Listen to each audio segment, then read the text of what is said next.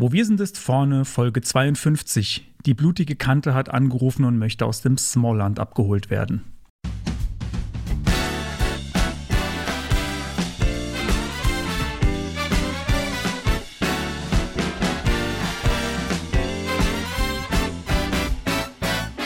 Herzlich willkommen bei Wo wir sind ist vorne. Frontend Fakten Frotzeleien. Der Late Night Frontend Talkshow rund um Webdesign und Entwicklung. Es reden sich um Head und Kragen HTML-Fundamentalist Moritz Giesmann und JavaScript-Jongleur Konstantin Groß.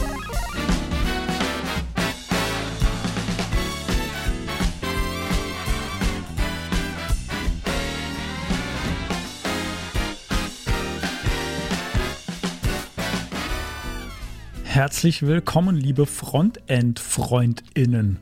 Das hat man schon lange nicht mehr. Das war ein Wortspiel, was, was du mal erfunden hast. Aber ich ja. habe mir gedacht, das ist vielleicht mal wieder, ist mal wieder Zeit dafür. So, ich muss hier gerade äh, an meinem Audio noch was ändern, was ich vorhin nicht gemerkt habe. Ich höre mich nämlich selbst zu laut und nicht zu leise, aber das können wir ändern.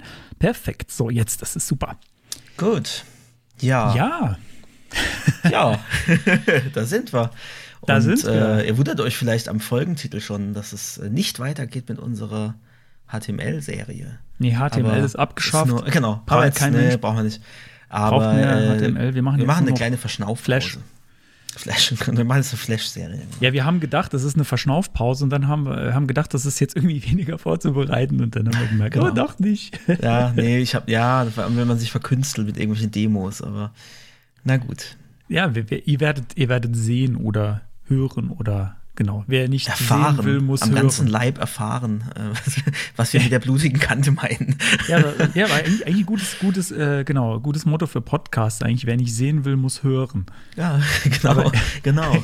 Das passt auch zu den Leuten, die, die sich äh, standhaft weigern, unseren Stream anzugucken. Ne? Wer nicht sehen will, der muss halt hören. Genau. so ist das, äh, das da, da machen wir mal T-Shirts mit. Ja, das ist gut. Das ist echt gut. Schreib mal gleich auf die Liste. Ja, nicht sehen. Ähm, wir haben, heute, wir haben heute kein Bier, ne? Das haben wir nämlich noch gar nicht erzählt, auch noch im Stream nicht. Wir haben nämlich äh, so eine kleine Abmachung äh, so getroffen, ne, was äh, miteinander ausgemacht, dass wir bis zur Sommerpause, wann auch immer die sein möge, ähm, kein, kein Alkohol trinken. Ach echt, haben wir schon, ja. haben wir schon ein Datum ausgemacht? Das wusste wir ich gar nicht. Wir hatten gesagt, okay. bis zur Sommerpause, ja, bis zur Sommerpause. Mhm. Das schaffen also ich hab, ich, ich cheate so ein bisschen, weil es ist Bier, aber es ist alkoholfreies Bier. Alkohol wir haben ja nicht gesagt kein Bier, wir haben nur gesagt kein, kein Alkohol. Kein Alkohol, so, genau. Genau. Und ähm, deswegen können wir auch trotzdem anstoßen hier. Ja, also ich habe leider kein so gutes Geräusch heute. Ich trinke heute, äh, wie, wie, es sich für, für gute Nerds gehört, äh, Club Mate, spät abends. Das ist immer eine super Idee. Das ja, das ist super, ja. Also wird heute eine lange Sendung. Wir nehmen ja auch spät auf gerade. Dann hältst ja, du wenigstens sind, lange durch. Wir sind, für, wir sind für unsere Verhältnisse spät dran, sogar, ich würde sogar fast ja. sagen, äh, über eine Stunde später ja, als ja, sonst. Ja, definitiv. Das lag äh, vor allem an mir, ja. So, dann lass uns mal, mal an durchs genau. Portal, alles. Genau. Sehr gut. Hm. Hm. Schmeckt total verrückt, ganz, ganz ohne Hopfen. Bisschen Zucker, bisschen Mate-Tee, bisschen wie, wie, wie Aschenbecher und ähm, kalter Kaffee. So, so, so, so beschreiben so, so es ja die Leute, Mate, die es ja. nicht mögen. Ähm, ja, bei mir ist es, es schmeckt eigentlich wie immer, aber ist ein ähm, bisschen süßer und äh, wahrscheinlich macht es mich nicht ganz so müde gegen Ende der Sendung wie, wie sonst. Hoffe ich mal. Ja, ist, ich habe vorhin auch schon noch einen Kaffee getrunken. Es ist einfach heute. Oh, ist, oh, oh, ja, ja, es ist äh, heute, heute wird's, heute wird's heiß. Heute wird's heiß. Ja, oder vielleicht lang, keine Ahnung, vielleicht spielen wir ja später noch, vielleicht zocken wir ja später noch eine Runde. Live im, im, äh, im Podcast. das wäre super. Oh, ich glaube, das, das, wird noch langweiliger für die Zuhörenden wie. Äh, das, äh, die Idee finde ich, die Idee finde ich gar nicht so schlecht. Muss ich sagen. Okay, gut. Ähm, ja, wollen wir direkt, direkt starten? Starten wir. Gut. BBSIV präsentiert die Retrospektive. Die Retrospektive beginnen wir tatsächlich mit einer Sache, mit die sehr, sehr, gut, retro sehr gut zu diesem Jingle passt. ja, ja sehr, also, also, auch, man fühlt sich so ein bisschen zurückversetzt in der Zeit. Wir haben ähm, aus Spaß eigentlich vor kurzem mal überlegt, wie wäre es denn, wenn WWSIV eine eigene Faxnummer hätte. Frag nicht, warum. Und wie das so ist, wenn wir so einen Blödsinn überlegen, ja, dann, dann dauert es nicht lange. Dauert es nicht lange und jetzt haben wir eine Faxnummer. Ähm, und äh, wir haben tatsächlich, also wir hatten es damals im Stream äh, angekündigt zum ersten Mal. Und äh, da kamen auch direkt ein paar Faxe rein, also tatsächlich auch so ein bisschen äh, kreativer, nicht nur Text, sondern tatsächlich auch ein Foto in, Faxform. Ihr könnt euch das vielleicht vorstellen, so in Schwarz-Weiß-Raster. Dann war echt gut.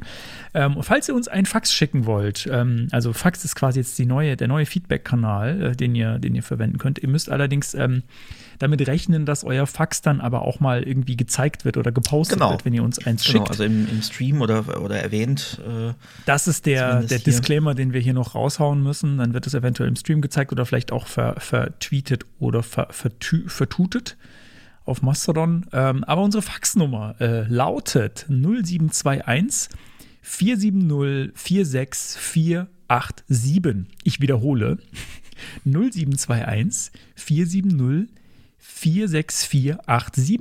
Schickt uns ein Fax. Kosten natürlich zu eurem äh, ganz normalen äh, Telefontarif. Achso. Weiß nicht, muss man das, äh, muss man das Klima. Und wir brauchen, wir müssen das als Jingle irgendwann machen. Das haben wir im Stream auch schon mal gesagt. Irgendwie so 072147046487 oder irgendwie sowas, ne? Die faxigste Nummer Deutschlands.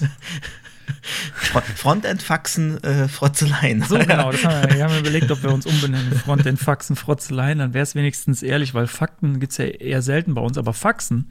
Faxen? Gibt's, gibt's ja, die öfter. Faxen äh, haben wir, äh, die, die, wir haben die Faxen faustdick hinter den Ohren. Oder wie war das?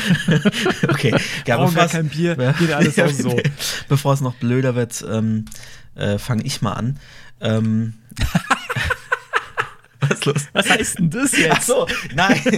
ja, also, nee, also ich meine, mache ich mal fang weiter. Mal so, also, fang, fang ähm, du mal an, bevor es genau. noch blöder wird. Äh, und zwar habe ich äh, diese Woche, nee, war es diese Woche oder war es letzte Woche? Jedenfalls seit der letzten Podcast-Folge ähm, mit einem neuen Tool gearbeitet. Äh, und das hatte der Michael, unser Micha van Engelshofen in der Folge, oh Gott, oh Gott, Folge 25 ähm, auch mal kurz angesprochen.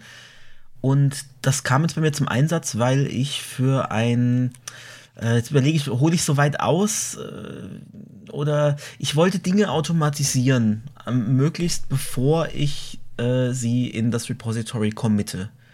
Ähm, und ich hätte das mit Git-Actions machen können, dann halt schon im Repository, aber ich wollte es halt, wie gesagt, möglichst schon abfrühstücken, während es noch bei mir lokal ist und dann überhaupt gar keinen Commit erst erstellen, wenn irgendwas nicht, nicht, nicht passt. Und äh, dann habe ich kurz gegoogelt und bin direkt gestoßen auf Husky. Und das ist ein NPM-Package, das man installieren kann. Und dann kann man sich für, für jeden Git-Hook ähm, so ein, so ein äh, Pfeil anlegen, einfach nur. Also das konfiguriert sich alles da von, von selbst mit, mit Git zusammen. Und ähm, dann kann man da drin beliebige Skripte ausführen. Also irgendwie sagen, before Commit oder before Push ähm, wird dann äh, irgendwas ausgeführt. In dem Fall wollte ich eine Versionsnummer bumpen ähm, und, äh, und noch irgendwas anderes machen. Und genau, das habe ich jetzt mal ausprobiert und das finde ich ziemlich cool. Also da kann man so ein bisschen noch mehr automatisieren, ohne dass man jetzt irgendwie äh, da online dieses Bildzeugs konfigurieren muss und dann vielleicht noch zahlen muss, wenn man da diese freie Minuten überschreitet. Und ähm, ja, fand ich ganz cool. Cool. Einfach mal angucken. Genau. Ähm, ja, mein nächster Retro-Punkt äh, ist Feedback, Podcast-Feedback haben wir bekommen. Ähm, wahrscheinlich kriegen wir das häufiger, als, als wir denken. Wir, wir schauen immer nur auf bestimmten Plattformen nach. Also falls ihr irgendwo, äh, uns irgendwo mal Feedback geschrieben habt, äh, was nicht Apple Podcasts ist, dann haben wir es wahrscheinlich noch nicht gelesen. Also dann äh, sagt uns mal Bescheid, wo ihr das geschrieben habt. Ähm, ich meine jetzt so die Feedback-Funktion von, äh, von Podcast-Programmen mhm. und bei Apple Podcasts kann man ja Feedback schreiben und äh, wir sind immer noch ein Fünf-Sterne-Podcast da. Also wir haben bisher immer nur Fünf-Sterne-Bewertungen bekommen. Aber es waren auch ein paar, äh, ein paar nette Texte jetzt dabei, die ich jetzt zum ersten Mal gelesen habe und es, äh, es reicht ein bisschen weiter in die Vergangenheit tatsächlich zurück. Ähm, das, ich traue mich die kaum vorzulesen, eigentlich. Also schaut mal selbst nach bei Apple Podcasts, äh, wo wir sind, ist vorne. Ähm, und schreibt uns natürlich auch Feedback. Also, äh, wir würden uns genau. sehr freuen, wenn wir, wir haben uns auch sehr gefreut schon über das, was, was Hat da kam. Hat uns extrem also echt, gefreut. Echt Wie gesagt, es, es, gibt so Sachen, die sagt man über sich selbst nicht. Die sind einfach zu nett. Die kann ich jetzt nicht hier vorlesen. Im Stream habe ich mich das getraut. hier mache ich das lieber nicht. Äh, nee, das äh, Genau, könnt ihr, könnt ihr mal reingucken. Das ist nicht schlimm, aber es ist so sehr beweihräuchernd und das ist da es ist man sich dann nett. Ja, es genau. ist zu nett, dass man sowas über sich selbst sagen würde. Aber es hat uns extrem gefreut, das können wir auf jeden Fall schon mal sagen. Und da war einiges dabei. Ähm, und äh, wir würden uns sehr freuen, wenn auch ihr, falls ihr es noch nicht gemacht habt, uns auch Feedback schicken würdet. Äh, gerne über Podcast-Apps. Und falls es nicht Apple Podcasts ist, dann gerne mal auch äh, irgendwie uns über Twitter oder Mastodon mal anschreiben und sagen, hey, guck mal, ich habe hier Feedback gegeben, weil dann gucken wir da dann auch mal regelmäßig, weil es gibt so viele Plattformen, ähm, so, so, viele kleinere, wo wir das gar nicht mitkriegen, weil wir nicht darüber notifiziert werden, wenn da Feedback geschrieben wird. Also bei Apple Podcasts werden wir darüber auch nicht notifiziert, aber da gucke ich halt ab und zu mal rein.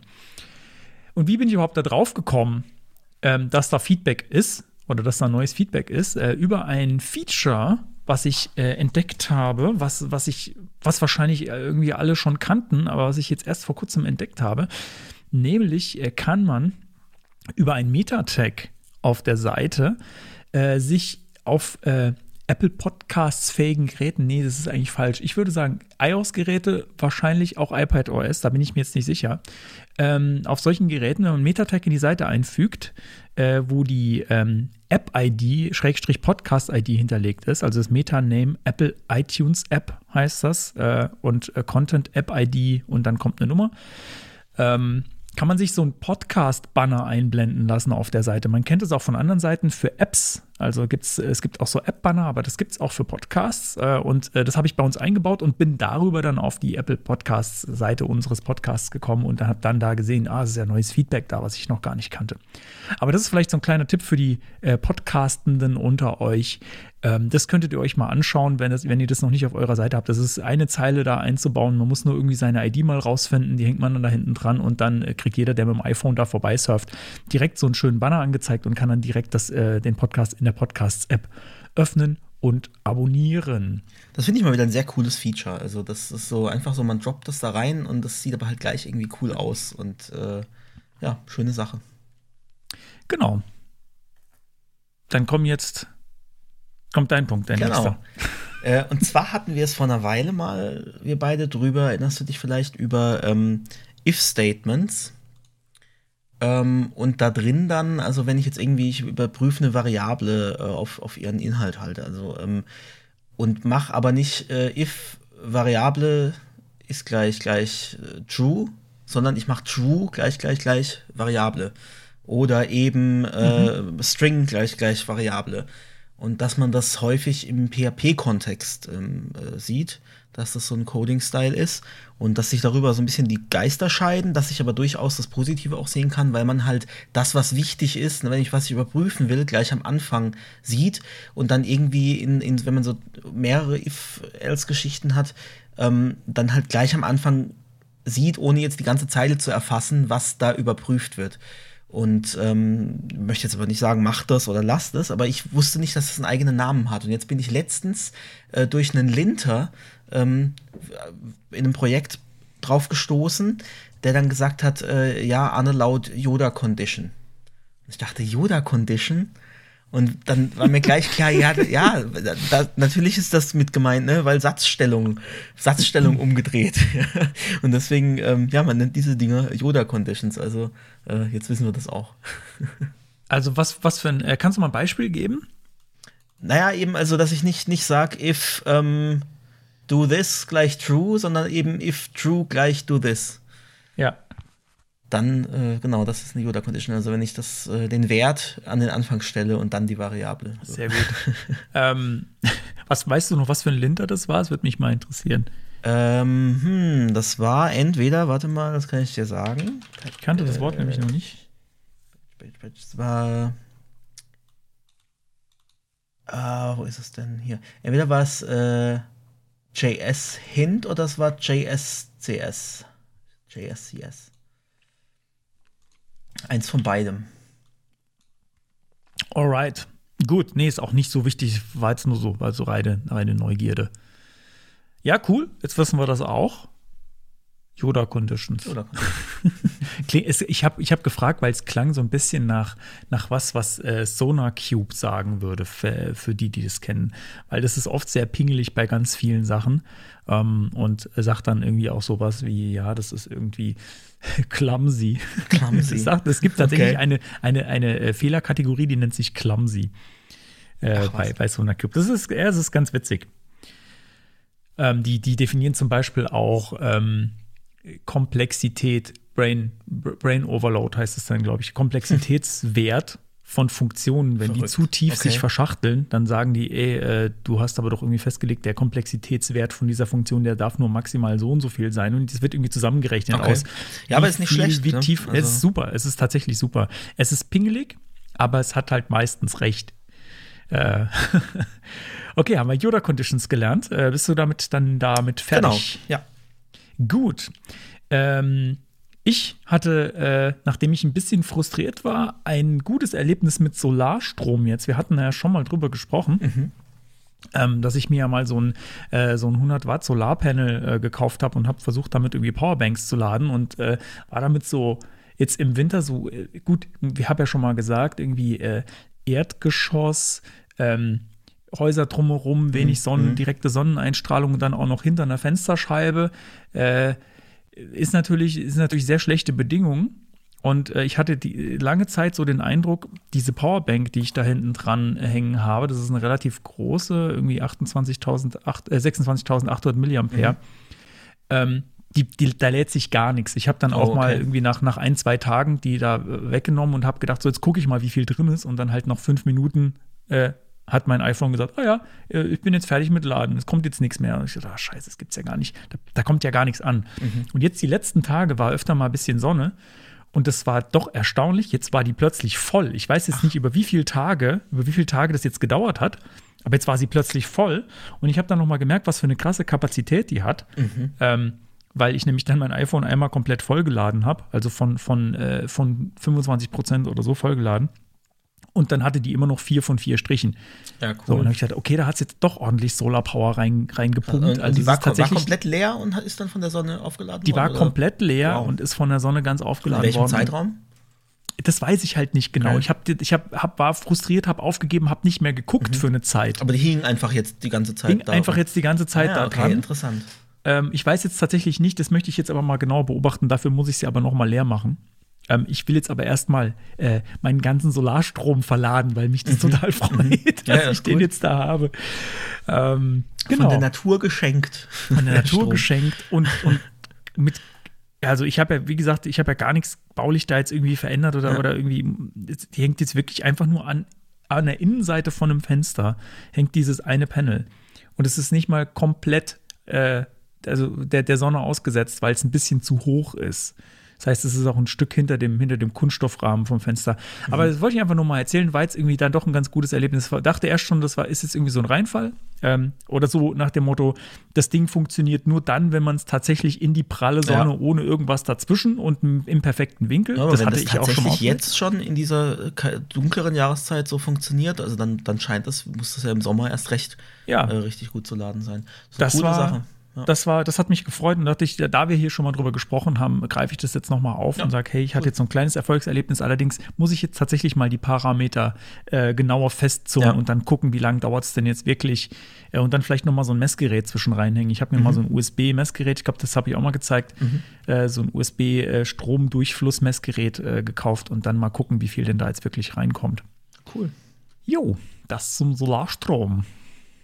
Gut, dann habe ich noch eine Kleinigkeit. Ähm zum Aufgreifen. Wir haben vor einer Weile mal uns gefragt, wie lange es wohl noch dauert, bis IE11 bei Keller Use rausfliegt.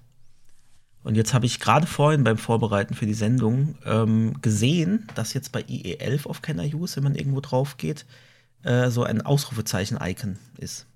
Das habe ich vorhin auch gesehen, ja. ja. Und da steht dann, wenn man drüber hovert, dass äh, die Supportdaten für Internet Explorer nicht mehr aktualisiert werden und äh, eventuell nicht mehr korrekt sein können. Genau, das heißt, es ist jetzt schon deprecated und wird vermutlich äh, irgendwann mal rausfliegen. Genau. Da hat, was was, was hat- hatten wir wir vor da kurzem, grad- dass man ihn nicht mal mehr runterladen kann? Das war jetzt der, genau, das der, war der, jetzt das der aktuelle genau. Schritt Und dann von hatten Microsoft, wir, ne? hatten wir es drüber halt, ob das, äh, ob der jetzt überhaupt noch relevant ist, weil er in Statistiken da halt immer noch auftaucht ähm, und aber eigentlich weg kann, weil jedes Mal, wenn wir halt irgendwie was sagen, so, wenn wir ein Feature vorstellen, wir sagen? Elefant. Oh Gott. Jetzt habe ich nicht Ein, erfunden. ein wichtiger Elefant ist relevant. Nein, aber das, Ähm. das, kommt, das kommt von Böhmermann. Okay. Ist das eigentlich noch relevant? Eventuell. Eventuell. ähm, ah, jawohl. Genau, Du merkst, äh, wir brauchen überhaupt gar kein Bier.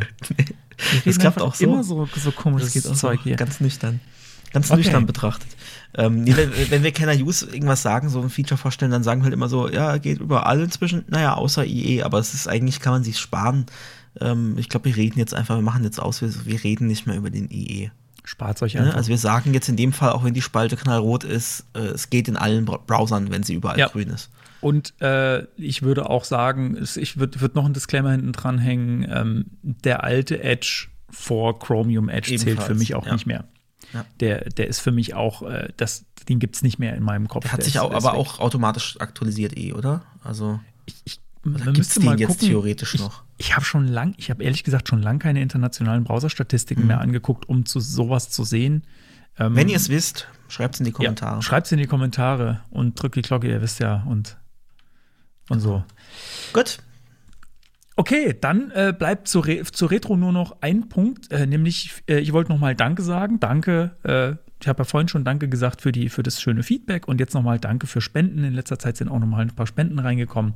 Hat uns sehr gefreut und unterstützt uns in dem, was wir hier machen und äh, äh, organisiert uns Domainname, Hardware und so weiter, was man so braucht zum Podcasten.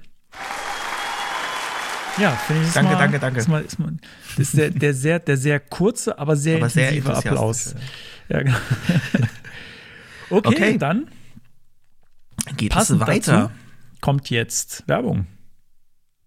Achso, dann muss ich aufs Knöpfchen drücken. Ne? So, ich kann. warte mal, warte mal, ich hab's. Hey, hey du. Schön, dass du da bist. Na, öfter hier? Dir gefällt, was du hörst und du magst es am liebsten werbefrei und unabhängig? Dann freuen wir uns sehr über ein paar Euro in unserem digitalen Strumpfband unter www.siv.de slash spende. Auf www.siv.de slash unterstützen findest du noch circa 69 weitere Wege, uns zu supporten. Wir danken dir.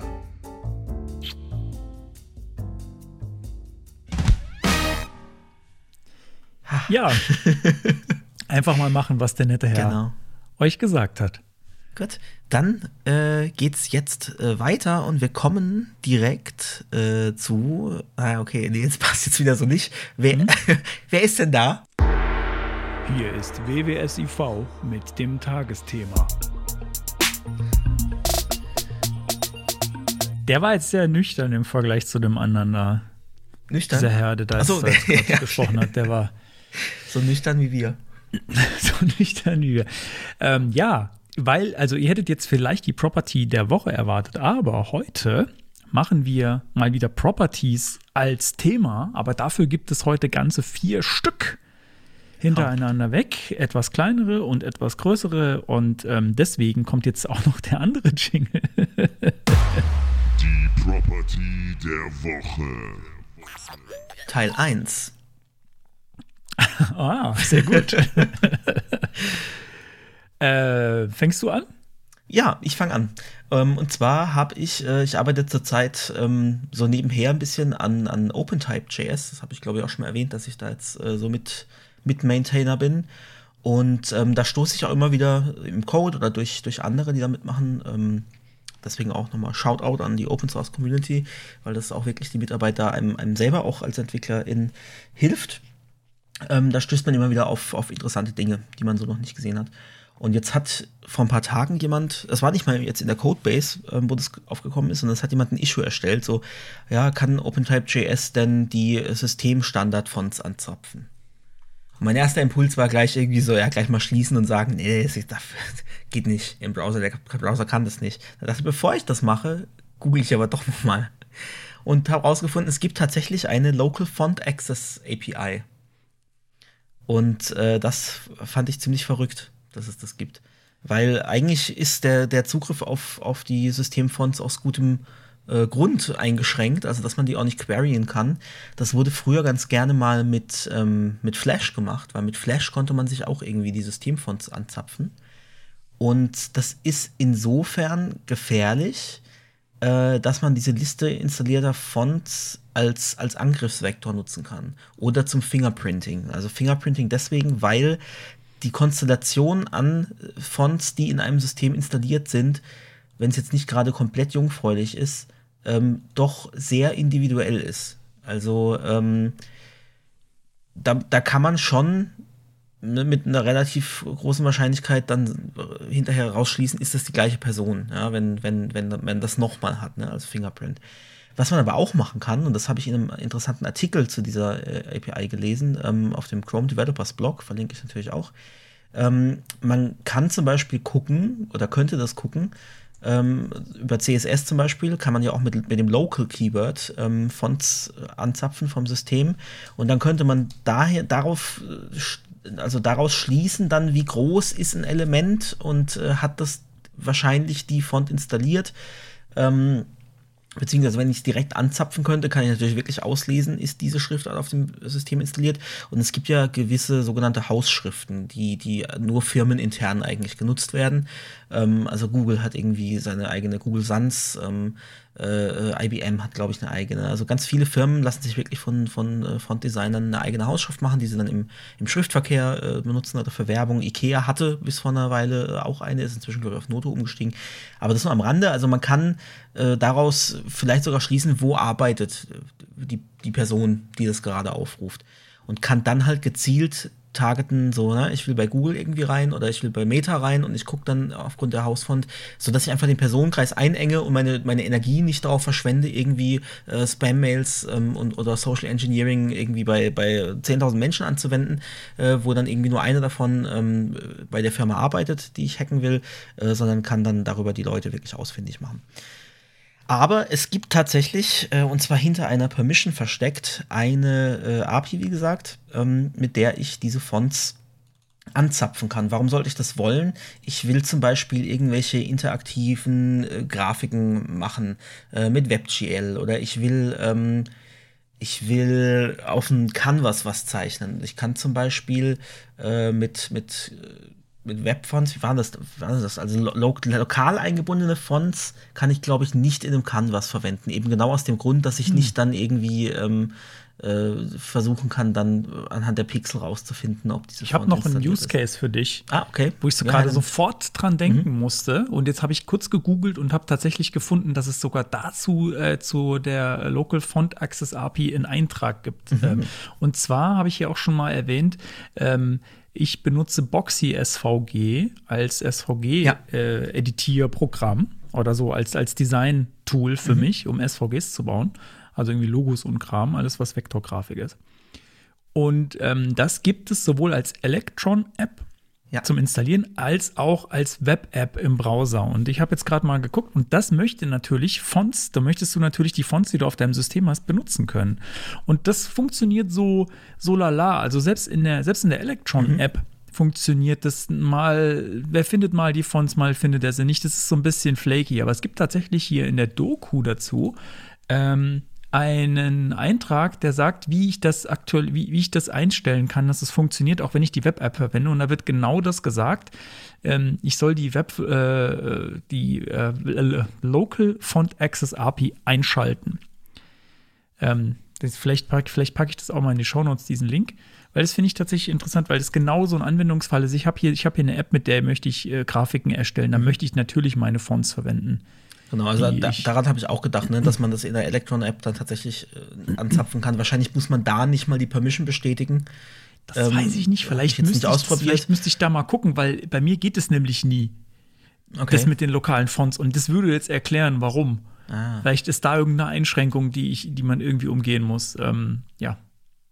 Es steht aber eigentlich, eigentlich sollte, wenn man die, wenn man die App Store App nimmt, steht hier, sollte das funktionieren. Äh, aber ich, es funktioniert trotzdem Okay. oft nicht. Also, ja. Ja, vielleicht, da bin ich mal gespannt, ob meine Demo bei dir funktioniert, die ich gleich noch, äh, Hm, okay. noch zeige.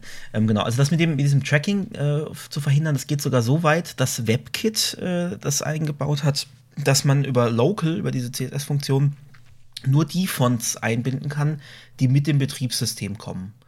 Ähm, also alles, was ich zusätzlich installiere, wird da nicht äh, angezapft, äh, angezeigt, ähm, sondern nur die, die tatsächlich mit dem System kommen und dadurch wird eben verhindert, dass man da irgendwie Schindluder mittreiben kann. Umso interessanter wird in dem Fall natürlich dann diese, diese API, wenn sie denn unterstützt wird, weil aktuell funktioniert es nur in Chromium-Browsern und dort auch nur auf Desktop. Genau. Und ähm, ich habe jetzt eine Demo gebaut, die hat in CodePen nicht funktioniert, weil da aufgrund von, äh, von CSP-Sicherheitsgedöns, äh, was, wo wir ja auch darüber schon mal gesprochen haben, vielleicht verlinke ich auch noch die Folge, wenn wir da, wir haben es jetzt schon öfter mal immer wieder genannt, dieses Keyword CSP. Gucken wir mal hier, Policy, das war die Folge 48, die kommt dann auch noch in die Show Notes. Ähm, dementsprechend musste ich jetzt eine Demo bauen, die ich bei uns jetzt auf dem Server gehostet habe, aber ihr dürft mir da vertrauen. und äh, und Vertrau mir, ihr dürft Bruder. einfach mal, ähm, trust me, Bro, ja, ähm, äh, draufklicken und das bestätigen. Das hat sich jetzt sogar gemerkt. Ich bin mal gespannt, was du siehst, wenn du drauf gehst. Ähm, du hast den, ah, du hast die, okay, das ist die Demo, die bei Mhm. uns auf der Seite, okay. Ähm, Also entweder geht in die Shownotes oder wo wir sind, ah ja, ist vorne ich Punkt Show kriege, slash ich kriege ein, die Schriftarten auf deinem Computer für bla bla bla, damit ich, ja, und jetzt lasse ich mal zu. Und, ah ja, und jetzt kriege ich 1326 Fonts habe ich Ah, installiert. 1403 sticht. Comic Sans is one of them. Ah, okay, sehr gut. Die wird ja auch in Comic Sans angezeigt, ne? Ja, die wird mir auch in Comic Sans angezeigt äh, und so weiter. Ah ja, cool. Ja, und dann lese ich hier aus. Ich habe noch gar nicht drüber gesprochen, was die eigentlich, ne, was ich genau damit machen kann.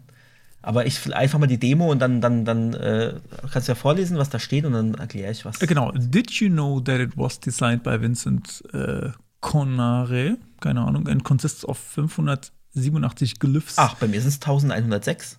Dann habe ich eine bessere Version, weil ich einen Microsoft-Computer habe.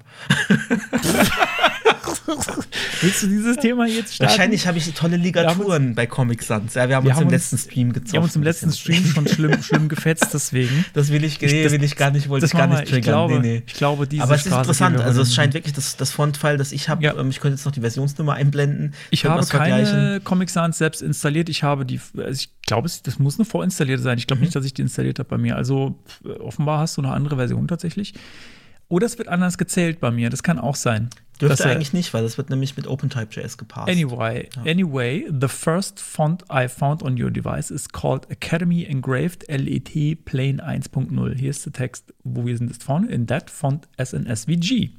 Und dann sehe ich da tatsächlich eine, gut, ich hätte jetzt nicht sagen können, dass es die Schrift ist, aber so vom, vom Aussehen her könnte man äh, annehmen, dass das so eine, es ist halt so eine schöne Serifenschrift. Ähm, das es ergibt schon irgendwie Sinn. But why stop at that? Here is it, äh, here it, here It is, ah, as- ach, schön, dass du Ah, äh, Schreibfehler gut, ich- gefunden ich- hast. ich okay, bin gleich nicht- noch mal ein bisschen QS gemacht. Here it as fully editable text, enjoy. okay, und da kann ich jetzt reinklicken und rumtippern und dann kriege ich tatsächlich Buchstaben äh, in dieser Schriftart angezeigt. Okay, cool. This does not come from a font face, but it is actually loaded dynamically directly from the binary code of the font file on your device. Okay. Genau, also, ich kann mit dieser API. Ah, das ist ein Content Editable, API, ne? Genau. Äh, kann ich, jetzt muss ich es gerade hier selber nochmal aufmachen, weil ich es natürlich auswendig weiß. Ist das die Ähm, verkünstelte Demo? Genau, da habe ich, hab ich vorher noch drum gebaut. ähm, da kann ich äh, window.query local fonts ausfüllen. Dann kriege ich einen Promise zurück. Ähm, und in dem Promise kriege ich dann ein Array von Font-Data-Objekten zurück. Ähm, also ein spezielles äh, ja, Objekt, ein globales Objekt, Font-Data oder ein Objekttyp, ähm, nur dafür. Und äh, da gibt es dann Properties wie Family, Full Name, Postscript Name und Style, die ich abfragen kann. Ähm, das heißt, damit habe ich dann dieses, äh, die erste Schriftart ist die und die. Ähm, aber wie habe ich das gemacht mit, den, mit dem Glyphenzählen oder dass ich bei, bei äh, Comic Sans schreibe, wer der Designer ist? Das kann ich dann wirklich aus den Binärdaten auslesen. Wenn ich mir eine mhm. Library wie OpenType.js, ist natürlich nicht die einzige, die OpenType-Schriften lesen kann und auswerten kann, ähm, aber da ich da mitarbeite, habe ich die genommen, äh, kann ich dann die reinladen also das ist ein, äh, die kann ich mir als, dieses Font-Objekt kann ich mir dann auch als, als Blob äh, zurückgeben lassen. Das lade ich in Array-Buffer und mit dem Array-Buffer fütter ich dann eben OpenType.js. Und dann habe ich wirklich Zugriff auf diese Tabellen, die in den Font-Files drin sind. Also ähm, zum Beispiel die Name-Tabelle und da stehen dann so Sachen drin, halt wie das Copyright, ähm, wer der Designer ist, äh, Nutzungsbedingungen und so weiter. Und das kann ich dann alles auslesen und kann theoretisch mir die, ähm, die Glyph-Daten halt rausziehen und äh, die, die, einzigen, äh, die einzelnen Vektorpunkte und so weiter und kann das eben dann in ein SVG rendern. Oder was ich jetzt da gemacht habe, ich lasse mir das Ganze wieder als Blob-URL ähm, oder ich hätte es auch als BS64 encodete äh, URL mir umwandeln lassen können und lade das dann wieder dynamisch als, als Font rein und kann damit arbeiten. Ja, Genau. Ziemlich coole Demo, muss ich sagen. Also, die solltet ihr euch auf jeden Fall mal anschauen und euch von Konstantin tracken lassen. Getrackt äh, wird nichts. Das wird nicht an den Server übertragen, wer mit ähm, welchen Fonts darauf zugegriffen hat. Das ist alles im Browser. Ich hätte es, wie gesagt, gerne auf CodePen gemacht, aber das, das ja. ging nicht. Ähm, auf jeden Fall kann ich jetzt noch mal nach der Experience, die ich jetzt hier gemacht habe, sagen, dass das, was ich vorhin gesagt habe, mit ähm, dass der Browser, dass mein Browser das als äh, Feature einschalten kann, das scheint veraltet was ich gerade vorhin gesagt habe, sondern man wird tatsächlich gefragt. Also wenn dieser genau. Access, wenn ich nach diesem Access gefragt werde, äh, genau.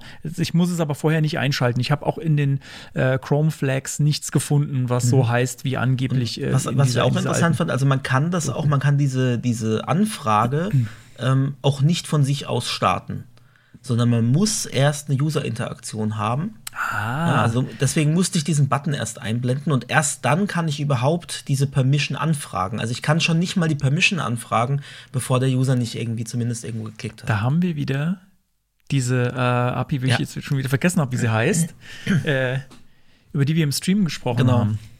ja, diese Permission, ähm, ja, wo man, wo man sehen kann, welche Permission äh, angefragt wurde und, und ob die noch in diesem zu, äh, zulässigen Zeitraum liegt, ne? Das meinst du ja. Genau, genau, das meine ich. Ja, liefern wir nach, irgendwann vielleicht auch nicht.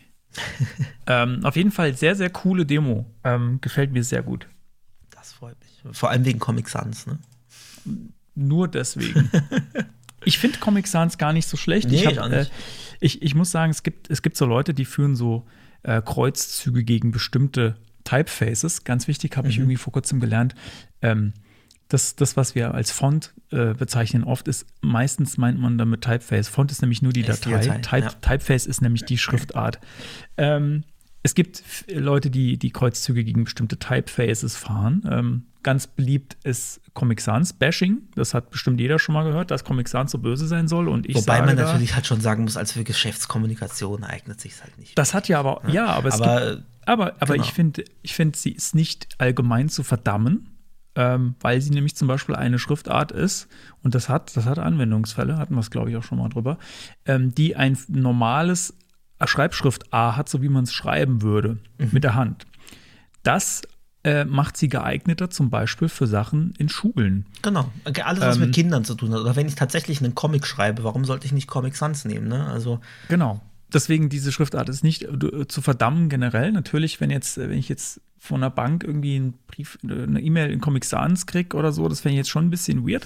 Aber ich glaube, das haben die mittlerweile auch alle verstanden. Ich glaube, dieses Problem, das gibt es gar nicht mehr. Das gab es mal, das gibt es aber eigentlich gar nicht mehr. Behaupte ich jetzt. Aber ich nehme auch natürlich gerne Beispiele entgegen, wenn ihr irgendwas habt, wo ihr irgendwas in der völlig falschen Schriftart äh, irgendwie habt. Zum Beispiel ein Wahlplakat von der Linken in einer gebrochenen Schrift oder sowas. Ja, das fände ich, fänd ich sehr hot. Ähm, also irgendwas, wo, wo die völlig falsche Schriftart verwendet wurde für irgendeinen Fall. Bitte, bitte, bitte. Äh, ich da freuen wir uns. Ich möchte über, jetzt nicht über, über, über äh, Kunden hier herziehen, aber ich schicke dir nachher privat mal noch schick, schick mir ein, mal was. ein Logo, hab, das, äh, das jemand unbedingt haben möchte und sich nicht umstimmen lässt. Okay, ich, da, okay, ich bin sehr gespannt. Ich habe da schon, schon lange nichts mehr Schlimmes gesehen.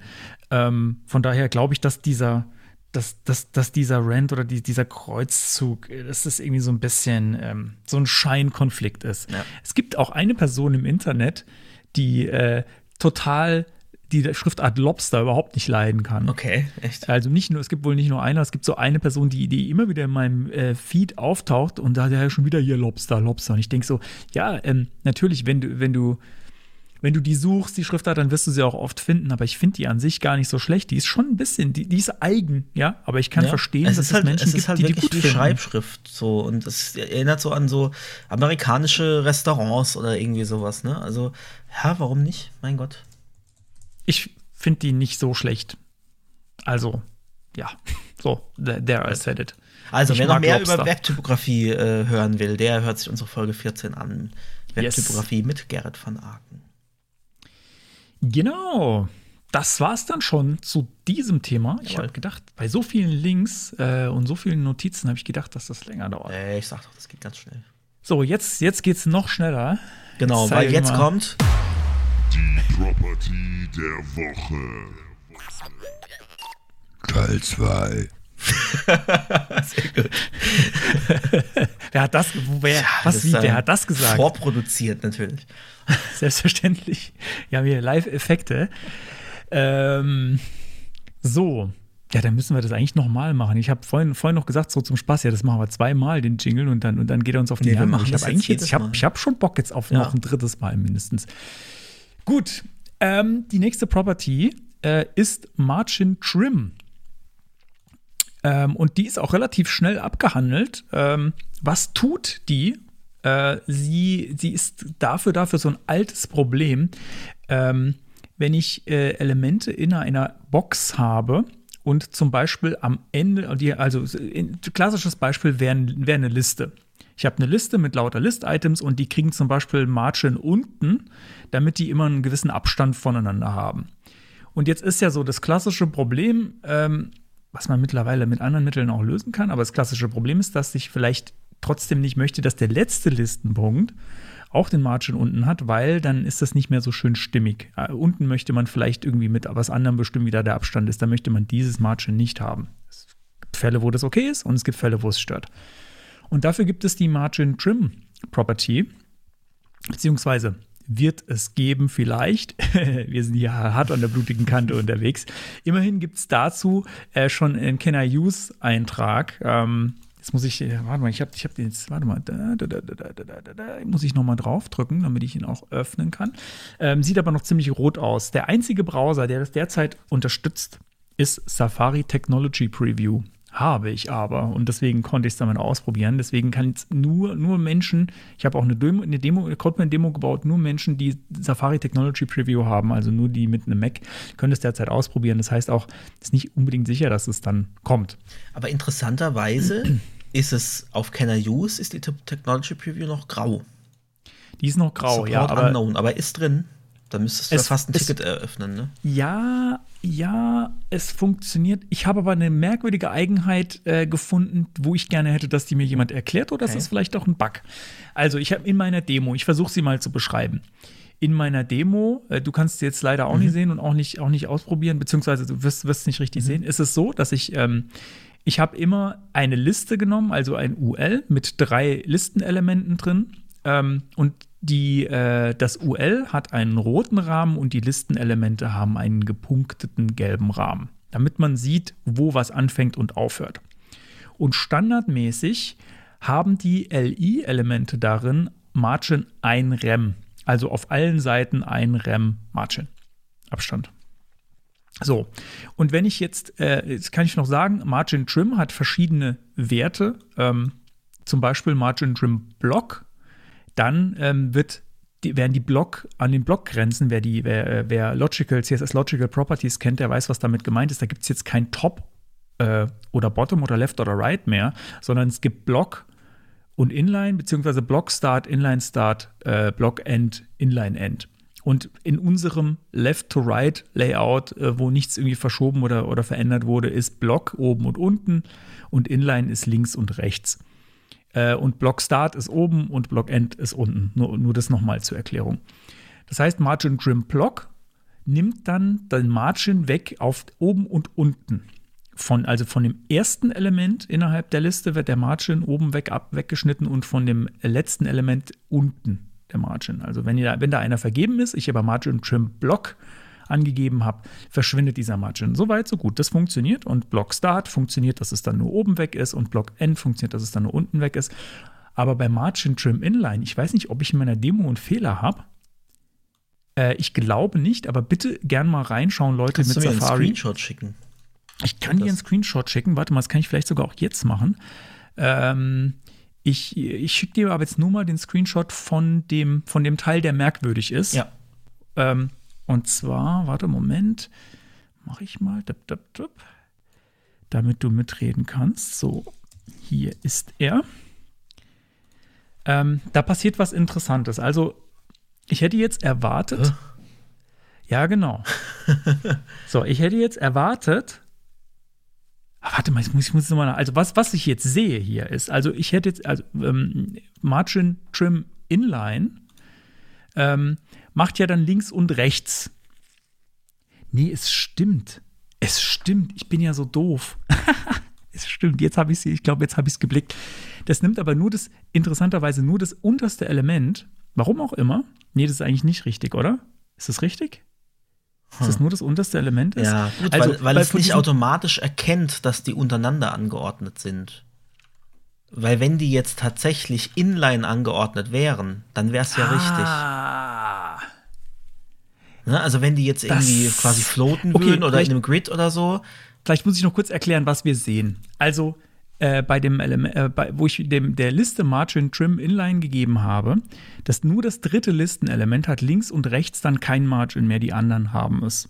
ja. Ähm, bei Inline Start ist nur links nicht und bei Inline End ist es nur rechts nicht, aber immer nur das dritte Element. Und ich habe mich gefragt, wieso eigentlich nur das dritte Element? Ähm, genau. Das, d- d- das, äh, zu 100% erschließt sich es mir immer noch nicht. Ähm, Ja, wenn du die jetzt sie- nebeneinander wenn floaten sie, wenn sie nebeneinander quasi. wären, Ja. wenn sie nebeneinander wären, dann wäre das, Also nicht, ich sage jetzt floaten, aber ich meine natürlich jetzt nicht unbedingt nur float aber- left, müsst- sondern dann äh, müsste Start aber beim ersten Element sein und nicht beim dritten. Oder? Wenn sie nebeneinander wären. Also dieses Verhalten. ja, stimmt, stimmt. Da, da bin ich mir noch nicht so ganz schlüssig, warum das so ist. Das kann mir ja mal jemand erklären. Äh, dieser Podcast soll ja auch äh, mich weiterbilden, nicht nur euch. So. Das, da gebe ich dir recht, ja. Also, dass es, dass es bei End das letzte ist, okay, das macht Sinn. Aber tatsächlich, ja. Ja, weiß ich nicht. Vielleicht ist da die Spec noch nicht so ganz ausgereift. Vielleicht habe ich auch einen Fehler in meinem Code. Ich will es nicht ausschließen. Ich habe vorhin noch zwei, dreimal drüber geguckt und dachte so, das ergibt irgendwie keinen Also ich, Sinn für mich. ich Aber, finde nichts, was jetzt falsch aussieht bei dir. aber also ähm, ich habe jetzt den. Code, äh, genau, du siehst jetzt, ah doch, du hast den Code ja, ich habe ja über die Demo.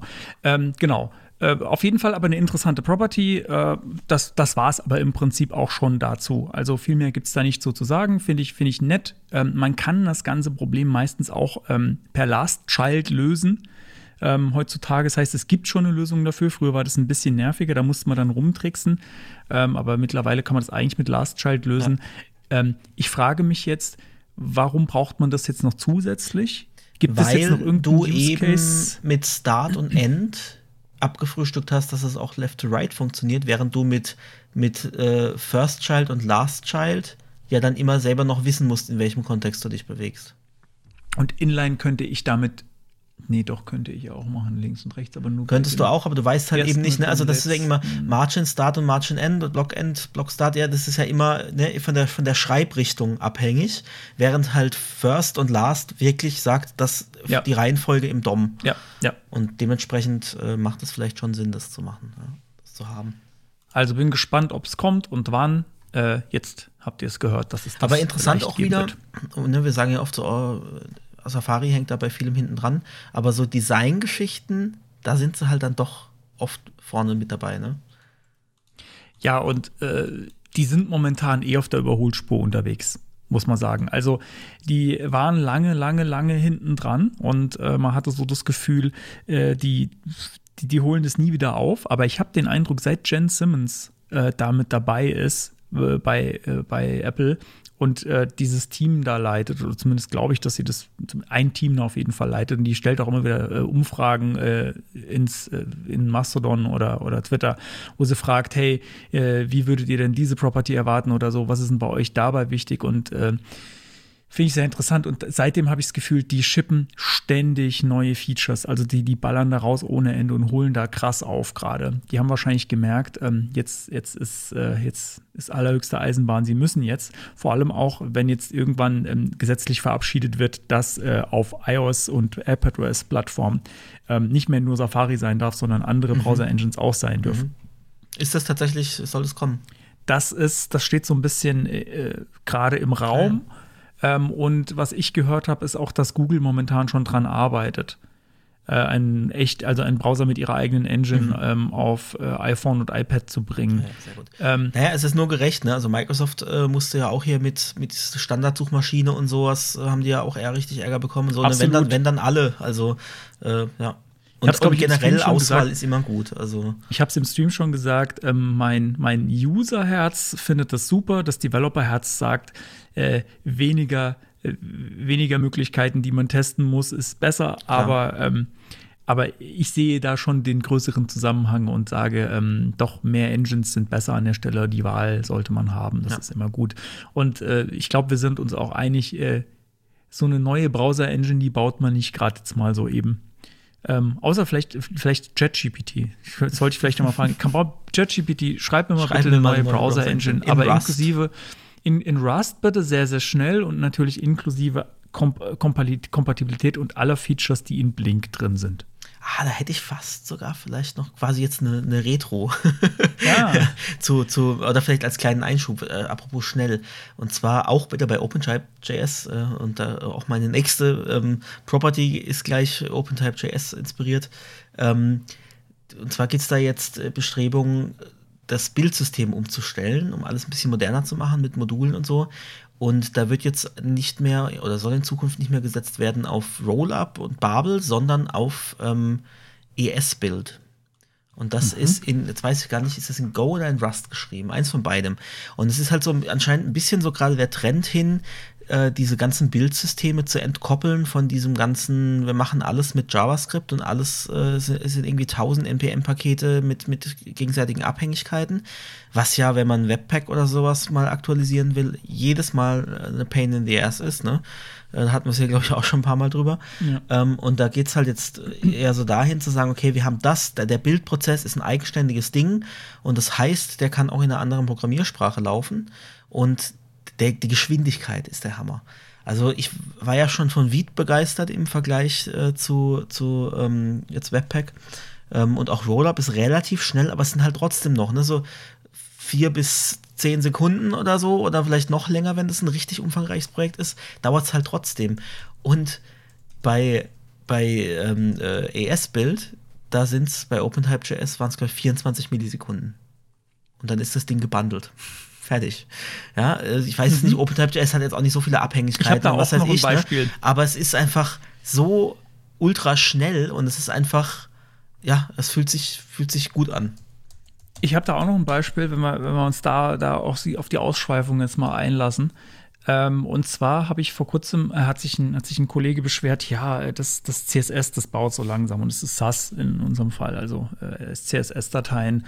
Ähm, und ich würde sagen, es ist eigentlich gar nicht so extrem viel oder komplex, da passiert gar nicht so extrem viel, aber bei ihm hat es halt irgendwie, keine Ahnung, 30 Sekunden gedauert, bis, bis der Scheiß durchgebaut war. Und das ist einfach jedes Mal, wenn du irgendwo was im CSS änderst, 30 Sekunden warten ja, müssen. Das, nee, das geht, geht gar nicht. nicht. So, und dann habe ich geguckt, hm, wie, wie ist denn das, wie ist denn da jetzt gerade so der Markt? Was, was kann ich denn da jetzt machen? Und ähm, dann habe ich was Interessantes rausgefunden. Also es gibt das NPM-Paket, das Node.sus heißt. Ähm, das ist aber veraltet. Moment, jetzt muss ich gerade noch mal äh, gucken. NPM Node.sus. Äh, das ist aber veraltet und soll nicht mehr verwendet werden.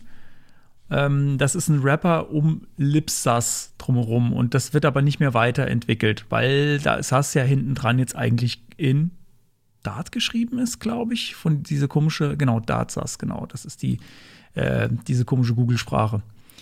Ähm, also, Node Sass, was eigentlich JavaScript, wo man eigentlich JavaScript vermutet, ähm, ist eigentlich nur ein Wrapper um dieses Lipsas und Lipsas war, glaube ich, Ruby. Bin ich da ganz falsch? Ich weiß es nicht. Auf jeden Fall, das geht relativ schnell, aber das soll man nicht mehr verwenden. Das ist relativ mhm. flott. Das Paket, das einfach nur SAS heißt bei NPM, ist ein JavaScript-Rewrite von DartSAS, von dem eigentlichen. Mhm. Das ist schweinelangsam, das ist ja. unglaublich lahm. Er hat aber alle neuen Features. Wenn man jetzt allerdings das echte Dart-SAS verwenden will, dann muss man irgendwie diese Dart-Laufzeitumgebung haben, irgendwie so, mhm. so, ein, so eine virtuelle Container, irgendwas. Ich habe ich hab ganz kurz mal ähm, versucht zu installieren bei mir. Ähm, in unserem Bildprozess habe ich es nicht integriert, aber die Zeit, das war, also ich habe ja vorhin gesagt, 30 Sekunden mhm. ähm, mit SAS, mit diesem JavaScript Rewrite. Ähm, Node SAS hat irgendwie so, war es so fünf bis zehn Sekunden, je nachdem. Und bei DartSAS, bei dem echten DartSAS, das habe ich dann mal ausprobiert, da waren es auch nur noch Millisekunden. Und ich habe gedacht, ja. wie kann denn das sein? Ja, weil halt alles ja direkt über das System läuft. Unfassbar. Ja. Wie von 30 Sekunden auf unter eine Sekunde. Wow. Krass. Nur ist es halt, ich, ich frage mich, ob es irgendjemand mal schafft, dieses Dartsas irgendwie in ein NPM-Package zu packen, ohne ja, so, ja, wollte ich gerade so, sagen. Das ist das so, Schöne bei ES-Bild. ES-Bild installierst du trotzdem ganz normal als NPM-Package und hast entsprechend auch, ne, kannst es updaten, wenn es Updates gibt. Aber es, scheint, es ist halt an sich eine Binary, die halt auf den verschiedenen Systemen plattformübergreifend trotzdem läuft. Und, äh, und dadurch ist es halt einfach überall schnell. Und trotzdem hast du den Vor Vorteil von der Versionsverwaltung, aber du hast nicht diese ganzen krassen Abhängigkeiten. Gut, wahrscheinlich hast du Rust-Abhängigkeiten, aber da musst du dich dann halt nicht drum kümmern. Es scheint gute Gründe zu geben, warum es das nicht gibt, aber ich habe halt gedacht, ähm, so Binaries, das geht doch normal immer. Kann man da nicht einfach, also das sage ich jetzt so, äh, so hemdsärmelig, ohne genau zu wissen, was dahinter passiert. Aber kann man da nicht irgendwie so ein Binary rauslassen, das ins mhm. NPM-Package packen und dann werfen wir das da dagegen und gut ist? Äh, müsste doch dann auch flott sein. Aber äh, das erklärt ihr mir bestimmt in den Kommentaren. Wie gesagt, ich bin auch hier, um was zu lernen. Erzählt mir, warum, äh, warum gibt es kein schnelles äh, SAS-Paket bei NPM? Also was, man, äh, was man noch sagen muss zu, zu ES-Bild, ähm, ist leider, dass Hot Module Reloading nicht funktioniert. Das ist mhm. für viele sicherlich ein Breaking-Dings. Äh, ne? Also ähm, bei OpenType geht es jetzt, weil da haben wir nur so ein kleines, so ein paar Dev-Seiten, wo man so die Fonts reinladen kann. Und da muss man eh immer neu laden. Das heißt, ähm, ich brauche kein Hot Module Reloading, weil wir jetzt kein, kein React oder Vue oder sowas benutzen. Und ich da nicht wirklich einen State habe, den ich, den ich übernehmen kann. Ähm, und man kann es über Umwege so ein bisschen, man kann äh, Watch aktivieren über ein Flag und dann kann man äh, das Ganze äh, kann man noch ein Event registrieren und darüber kann man dann zumindest die Seite neu laden lassen, sobald das neu ge äh, gebildet äh, wird. Ähm, damit hat man so die, ein Page-Reloading zumindest ein automatisches. Aber das ist tatsächlich so ein Punkt für andere Projekte, würde ich es nicht einsetzen wollen, aus dem Grund, weil ich möchte mich nicht in der App erst irgendwie durch tausend Zustände klicken müssen, jedes Mal, wenn ich was geändert habe, weil das ist ja gerade der Vorteil eigentlich von solchen Bildsystemen, dass ich wirklich ein Live-Preview habe und live daran arbeiten kann. Ne? Ähm, so wie du es auch letztens äh, gesagt hast, ähm, bei, bei diesem ähm, Mastodon-Client, ähm, wo man diese geile Entwicklungsumgebung mhm. hat und halt wirklich ja. direkt Strings ändern kann und zack, alles ist da sofort. Ähm, und sowas möchte man ja eigentlich haben. Und es gibt da auch ein Ticket dazu, aber es hieß irgendwie, ja, das ist zu komplex und äh, Hot Module Reloading richtig zu machen, ist echt schwer und dann machen wir es lieber gar nicht. Ähm, mhm. Was ich ja auch irgendwie verstehen kann und ist halt einfach sehr kompliziert. Aber es ist halt ein bisschen schade, ja, dass das, dass das nicht funktioniert. Aber ansonsten ist das echt ganz cool, ja. Genau, der Mastodon-Client heißt übrigens Elk, genau. falls den jemand mal sich anschauen will. Der sieht sehr aus wie Twitter. Ähm, und es lohnt sich auch, das GitHub-Projekt dazu mal anzuschauen, ähm, weil man da eben tatsächlich irgendwie so fancy im Browser editieren kann mit so, alles läuft sofort. Ähm, kann ich auf jeden Fall empfehlen, sich mal anzuschauen. Jo, gut. Ähm, dann, Dein dann so äh, mit, dem, mit dem Einwurf äh, Ende. Ach so, stimmt. Wir genau, brauchen ja eigentlich Jingle, bei was ne? ganz anderem. genau, Einwurf Ende. Genau, okay, also dann komme ich noch mal zu einem äh, Property. Und warte, warte, warte, warte, Moment. Ach so, äh, ja. Du kannst ja, ja, ja, nee, klar, ich kann das nicht einfach. Ja nicht. Ich kann nicht einfach, ja. Die Property der Woche. Teil 3. Und äh, ja, das ist ein, ein, Bestandteil von, also es ist wirklich eine Property von einer globalen, ähm, und zwar die Intel-Globale, dieses Intel-Objekt. Da haben wir es auch schon mal. Also nicht als Intel. Werbung für den Prozessor. Intel, nein, nein, Intel, wie Internationalization. INTL. International. Äh, da hatten wir es in Folge 4 und in Folge 19 auch mal drüber, wer das nachhören möchte. Und ähm, was, was, wo ich jetzt äh, drauf geschossen bin bei Intel, ist der Intel Segmenter, also Segmentierung, Zerteilung.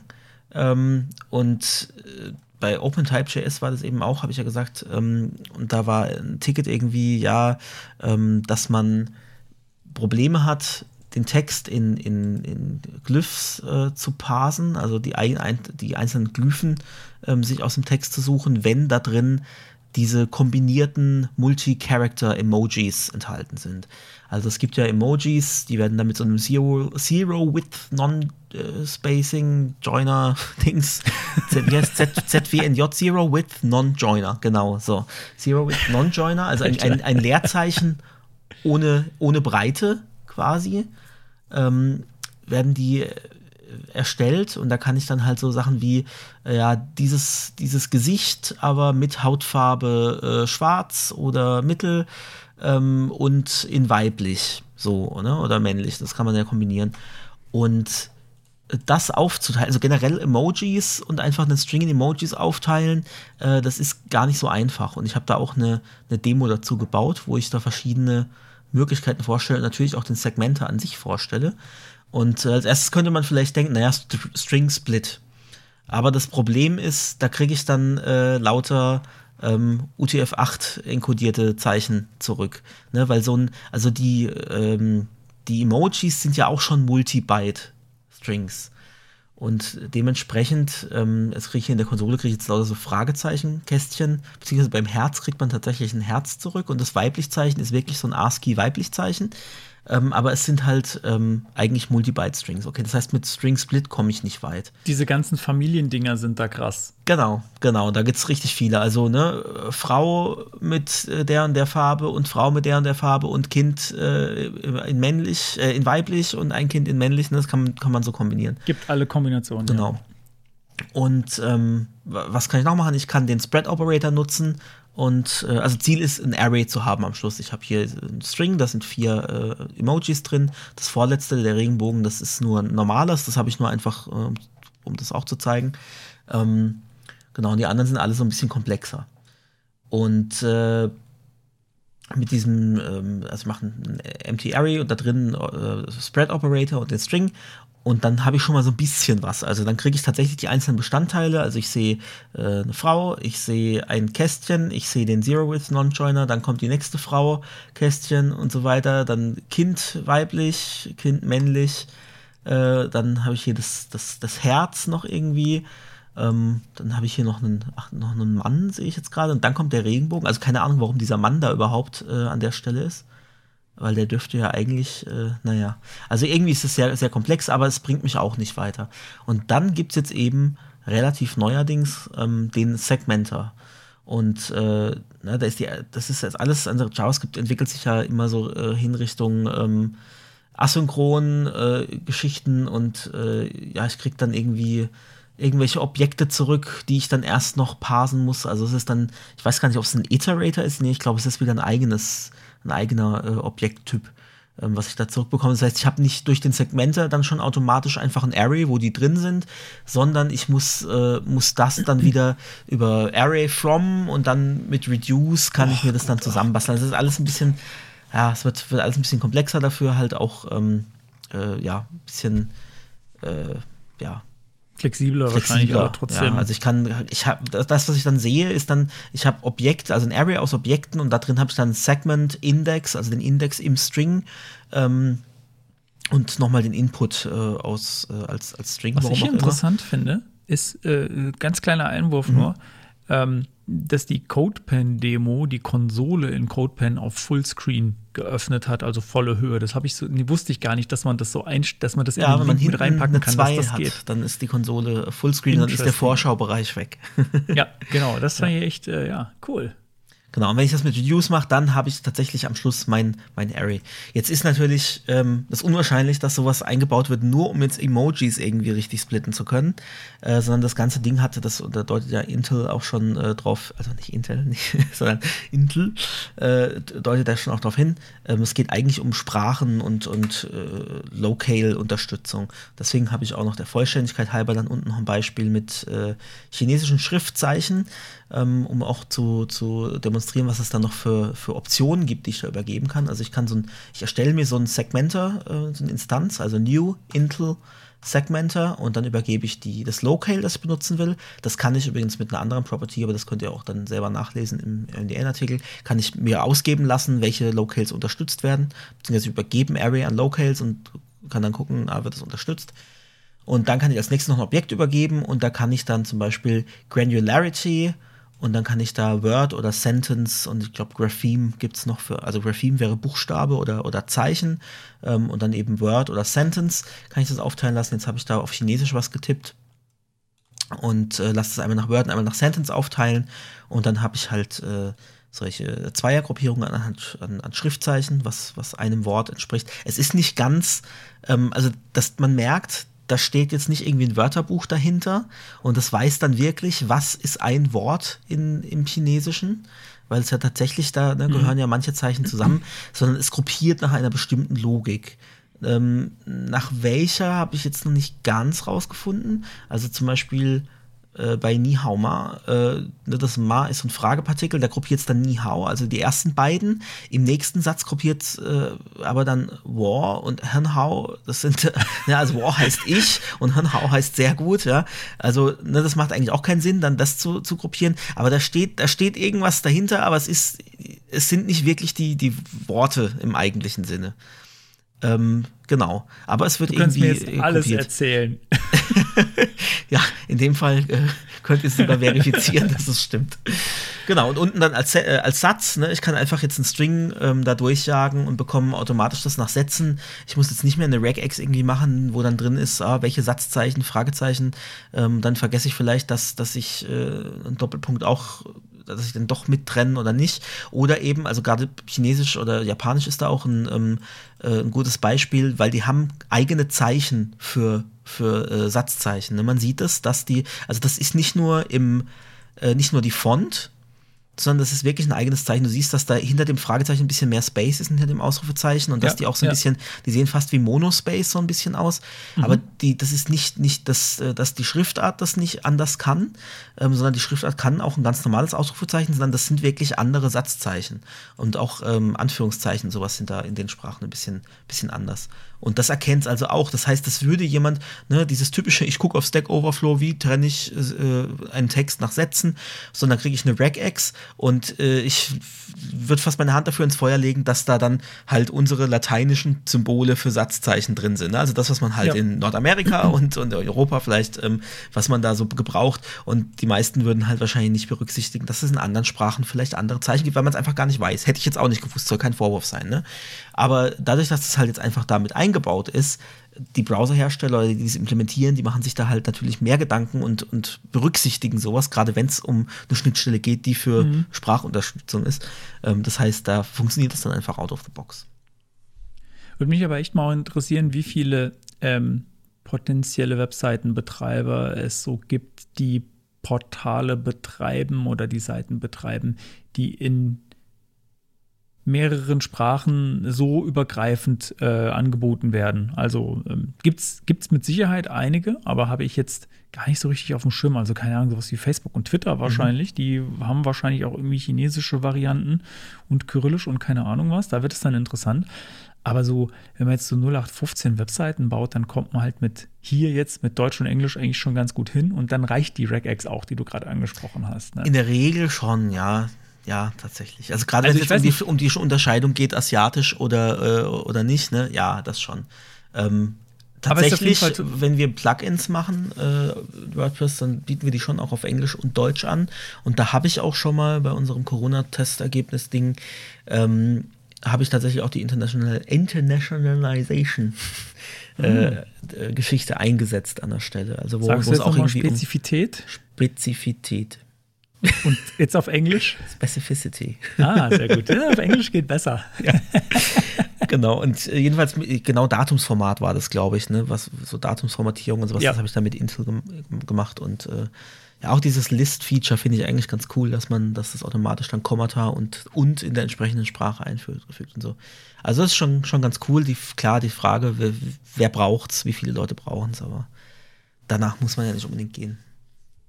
Nee, äh, gerade bei Browser-Features oder Features, die in Browsern eingebaut werden, äh, da ist mehr immer besser und Haben äh, im Zweifels und, nee, und, und, im Zweifelsfall, äh, nee, es ist sehr wichtig, dass es da ist. Ich meine, ja. wenn ich es dann mal brauche, dann ist ja, ja. gut. Also dann möchte ich es nicht erst irgendwie selbst implementieren müssen. Das ist ja immer gut.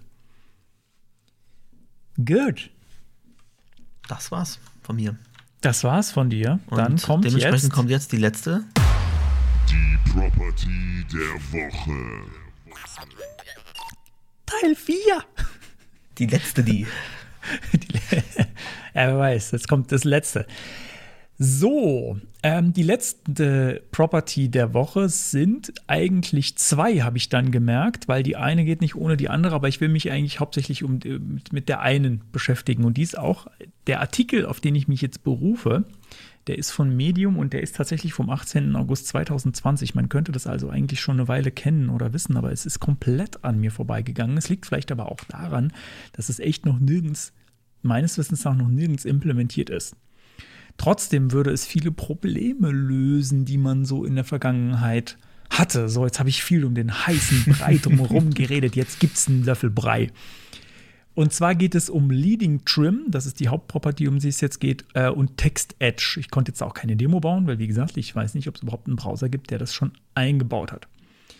Ähm, worum geht es? Es geht generell um das Problem, dass äh, Text oft, also gerade so der, der, klassische Standardfall für sowas ist Text, ähm, hat so seine eigene Leinheit mit eingebaut, so seine eigene Boxhöhe. Und der, wer schon mal einen Button gestylt hat mit CSS und den Text mittig darin ausrichten wollte, sodass er auch mittig aussieht, der hat wahrscheinlich irgendwelche komischen also Paddings. Also vertikal mittig, muss man sagen. Vertikal, vertikal mittig, kann. genau. Ja, vertikal mittig. Ähm, der hat wahrscheinlich äh, irgendwelche komischen Paddings oben und unten vergeben und nicht dieselbe Zahl, damit der Text mittig aussah. Das Problem, das kennt man vielleicht. Ähm, und vielleicht noch so ein bisschen äh, zur, äh, zur Theorie, dass man es so ein bisschen versteht, wo es herkommt und wo es hingeht. Ähm, äh, die Leinheit, das kennt man den Begriff, ist bei uns normalerweise äh, oder nee, ist historisch, historischerweise die Box des Buchstabens. Ähm, die kann auch größer sein als der Buchstabe selbst, als ein Großbuchstabe selbst, plus Leading äh, in Klammern Durchschuss das kennen vielleicht die Typografen. Der Durchschuss ist äh, dann so der, der, der, Bereich zwischen den Zeilen, wo gar nichts von, von äh, Buchstaben ähm, auftaucht.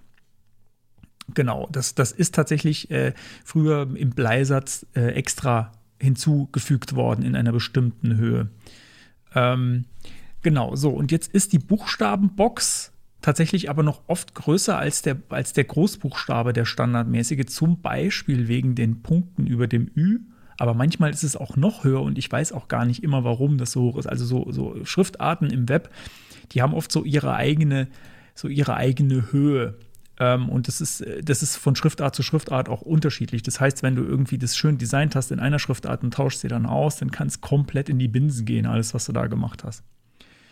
Ähm, und in CSS gibt es noch eine Eigenheit, die ich jetzt noch dann gelernt habe, weil ich habe gedacht, ich will es jetzt dann doch irgendwie verstehen, was da passiert und warum man es braucht. Ähm, ich habe vorhin von äh, Leading gesprochen, also von dem Durchschuss, aber in CSS hat man sich irgendwann mal darauf geeinigt, dass es ein sogenanntes Half-Leading gibt, dass es nämlich aufgeteilt wird, der Standarddurchschuss, der normalerweise unter der Zeile ist, ja, in einen, in einen Bereich oben drüber und einen Bereich unten drunter. Wird das aufgeteilt. Ähm, das macht die Textboxen dann irgendwie noch ein bisschen ungleichmäßiger. So, man hat das gemacht, nee, das macht, sollte sie gleichmäßiger machen, aber ähm, naja, die haben dadurch, dass die Textboxen selbst irgendwie so und, und die Positionierung des äh, einzelnen Glyphen darin äh, immer von Schriftart zu Schriftart ein bisschen unterschiedlich sind, äh, ist es ein komplettes Chaos. Ähm, so. Und Moment, jetzt muss ich gerade mal meine Notizen noch mal kurz gucken.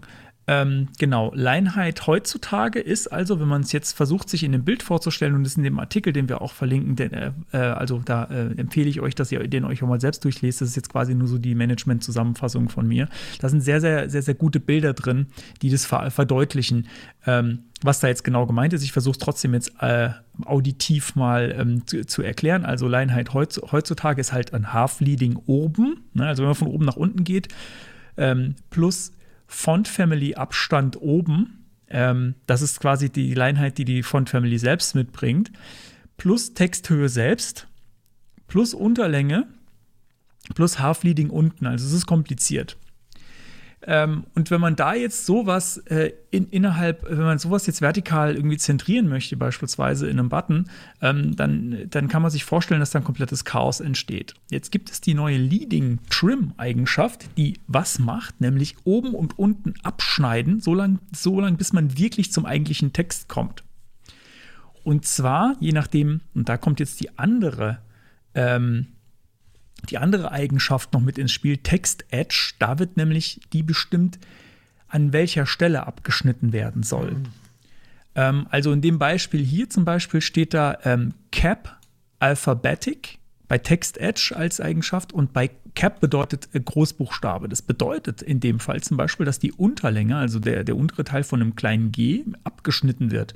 Dass der nicht zu der Höhe hinzugezählt wird. Genau, also das nicht abgeschnitten, visuell abgeschnitten, ja, genau, sondern nur, was nicht, den Abstand angeht. Genau, genau, nur was den Abstand angeht, von wo die Linie, von der aus der Abstand berechnet wird dazu.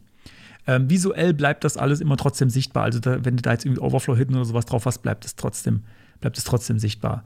Ähm, zumindest so die Idee. Ähm, genau. Und es gibt dann auch noch, man kann auch zum Beispiel an, dem, an der X-Height äh, abschneiden lassen. D das erspare ich euch jetzt allerdings, da könnt ihr uns, euch gerne mal die Spec durchlesen. Es gibt tatsächlich ähm, Specs, das ist das CSS Inline Layout Module Level 3, da sind diese beiden Eigenschaften drin. Ähm, genau, das heißt, ich lege erstmal fest, wo wird äh, abgeschnitten und dann sage ich, dass abgeschnitten wird. Ähm, in dem Fall äh, Leading Trim äh, Textbox, äh, Leading Trim Both. Man kann auch tatsächlich oben und oder unten abschneiden. Ähm, genau. Und dann äh, wird die Box quasi, an der man sich ausrichtet vom Text, äh, beschnitten und kleiner gemacht. Und man kann dann tatsächlich, wenn ich dann oben und unten 5 Pixel Abstand mache, dann sollte das auch vertikal zentriert aussehen. So, genau, das habe ich, das habe ich, das habe ich. Äh, das habe ich auch. Genau, die Specs habe ich auch. Eigentlich bin ich schon durch damit. Hast du noch Fragen? Dieses, äh, dieses eine Beispiel, wo man richtig schön sieht, dass da mehrere Absätze, also eine Überschrift, eine Unterüberschrift und ein Textblock mhm. ähm, und wo man dann genau sieht, so, da sollen dann 32 Pixel, 12 Pixel, 32, 32 sein und dass das dann eben mit dem Font-Spacing dann nicht mehr passt. Das erinnert mich an eine Zeit, äh, wo ich sehr viele HTML-E-Mails gebaut habe. Oh ja. Und wo ich dann von GrafikerInnen genau eben Screenshots bekommen habe, wo genau eingezeichnet war, ähm, ne, Textabstände da und da. Und die haben halt eben dann ganz oft, die haben so Kästchen dann gezogen und da stand dann auch wirklich Pixelwerte drin. Und es war halt, es sollte alles nach CI-Vorgaben, ne? Die haben da wirklich Wert drauf gelegt. Da war halt nicht so, naja, muss jetzt nicht pixelgenau sein, sondern das war schon da. Also da wurde dann auch dann, wenn dann Abstand zu groß war, dann und das wurde zu zur Abgabe gegeben, äh, zur Ab Abnahme gegeben, dann hieß es dann, ja, aber die Textabstände passen noch nicht und so. Mhm. Und dann musste man wirklich gucken, ähm, also da wurde schon darauf geachtet, dass entsprechend nur Schriftarten verwendet werden, die halt safe sind. Ähm, und dann musste man das eben mit einrechnen. Dann musste man gucken, okay, dann darf ich aber halt eben nicht 12 Pixel nehmen, sondern dann muss ich halt ein bisschen was abziehen, damit es dann mit dem Fontabstand passt und so. Ähm, und schwierig wurde es dann, als es dann darum ging, das irgendwie äh, in ein Designsystem zu überführen, äh, wo dann wirklich Module sein sollen. Und dann war halt irgendwie, du konntest halt nicht sagen, okay, der vorgegebene Abstand ist 32 und da 12 und so, sondern du musstest dann halt die Abstände ändern, was dann halt irgendwie wieder blöd war. Und gerade bei Stellen, wo dann halt vielleicht äh, ja die Überlängen dann besonders hervorgestochen sind oder so. Also ja, das ist schon, ne, wenn man richtig schön Grafik, also wenn man einen hohen Anspruch hat und das richtig gut aussehen soll, dann kann das schon den entscheidenden Unterschied machen. Weil sonst würde man sich vielleicht denken, naja, braucht man das jetzt wirklich?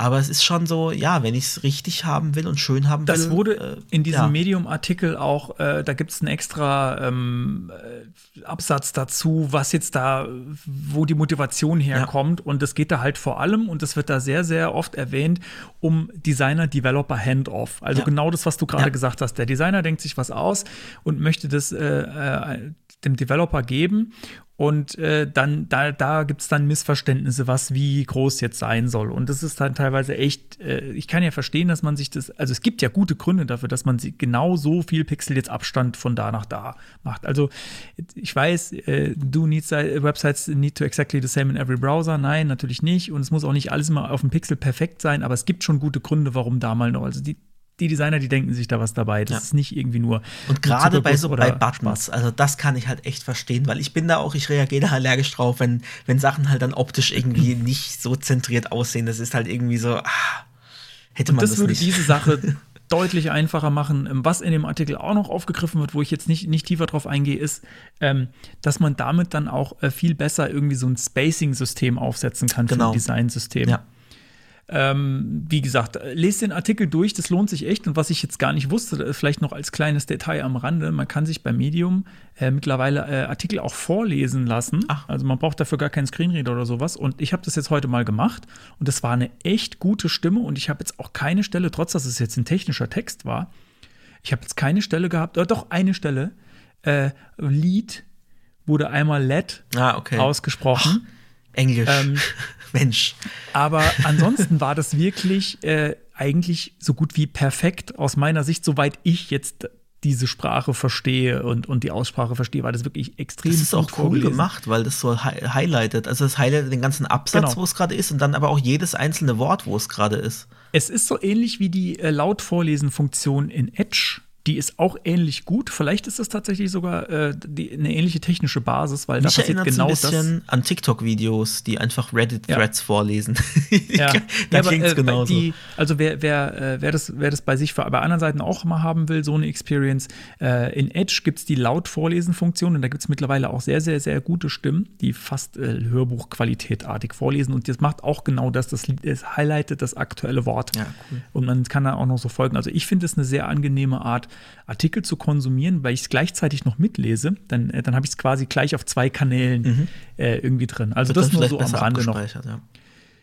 Genau. Äh, erzählt uns, wofür ihr Leading Trim verwenden wollt. Äh, außer den Sachen, die wir jetzt schon angemerkt haben, würde ich mich äh, sehr dafür interessieren. Ich bin auch sehr gespannt, wann und ob das kommt, weil das, das wäre echt schon eine sehr coole Sache, weil ich achte auch immer sehr auf Typografie. Ich mag das, wenn es irgendwie schön, ähm, schön pixelgenau designt ist und äh, ich würde mich sehr freuen, wenn es irgendwann kommt. Aber wie gesagt, da äh, gibt es noch nicht mal einen Can-I-Use-Eintrag dazu.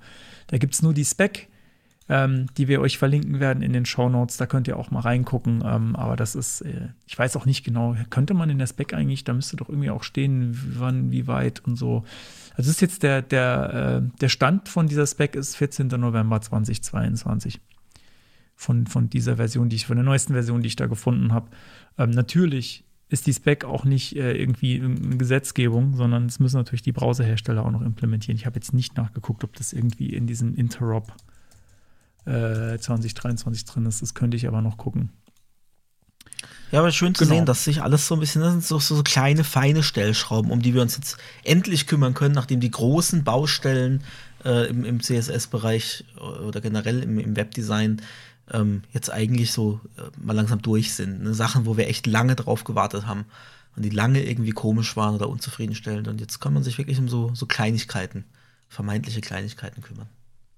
Ja, es wird, es wird immer besser und äh, ja, wie gesagt, wer weiß, ob das jemals kommt, ähm, weil das ist noch so in so einem Zustand, wo man es nicht, nicht so genau äh, absehen kann. Aber ich würde mich freuen. Ja. Genau, das dazu. Mensch, dann sind wir fertig mit dem Thema. Gut. Dann kommt jetzt das Geilteil. Geilteil. Ja, langsam habe ich es drauf. Ja. Hat ja auch nur drei Jahre gedauert. Das Geilteil heute ist eine Seite, wo ich vorhin festgestellt habe, das muss es schon seit sechs oder sieben Jahren geben. Oder habe ich sogar gesagt acht? Ich muss noch mal auf so eine ich Demo draufklicken. Ja. Und zwar, Moment, ich gucke noch mal, äh, ist es tatsächlich, oh, tatsächlich acht Jahre, tatsächlich acht Jahre alt. Okay, das ist komplett an mir vor, vorbeigegangen. Und zwar heißt die Seite particle-love.com. Jetzt darfst du auch mal draufklicken. Mhm. Ähm, Darf ich auf High klicken oder ist dann der Stream dann unser, das, das unsere weiß Aufnahme ich nicht. Kaputt? Ich habe ich hab jetzt zur Sicherheit mal auf Low geklickt. Okay, ich mache ähm, Aber ich low. glaube, du kannst die einzelnen Parameter später noch mal selbst hochsetzen. Es ist eine Seite, wo, wo so uh. verschiedene Partikelsysteme, wow. die total fancy aussehen, ja genau, ähm, gezeigt werden. Man kann da verschiedene auswählen. Also das erste, was ich jetzt ausgewählt habe, warte mal, ich muss gerade mal gucken, wie es heißt. The Spirit, das ist auch Ja. das erste. Ähm, das sind, äh, ich versuche es jetzt mal zu beschreiben.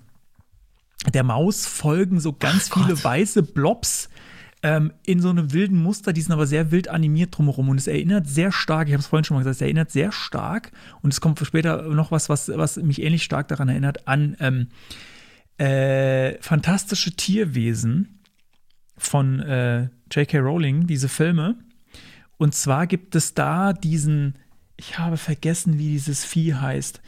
Ähm, da gibt es so einen, einen Charakter, um den sich da viel dreht, der dann aber irgendwie so, äh, äh, so, eine, so eine besondere Form annehmen kann, so morpht und so durch die Gegend fliegt und irgendwie durchdreht. Im- Immer dann, wenn er gereizt wird. Das ist irgendwie so ein Junge.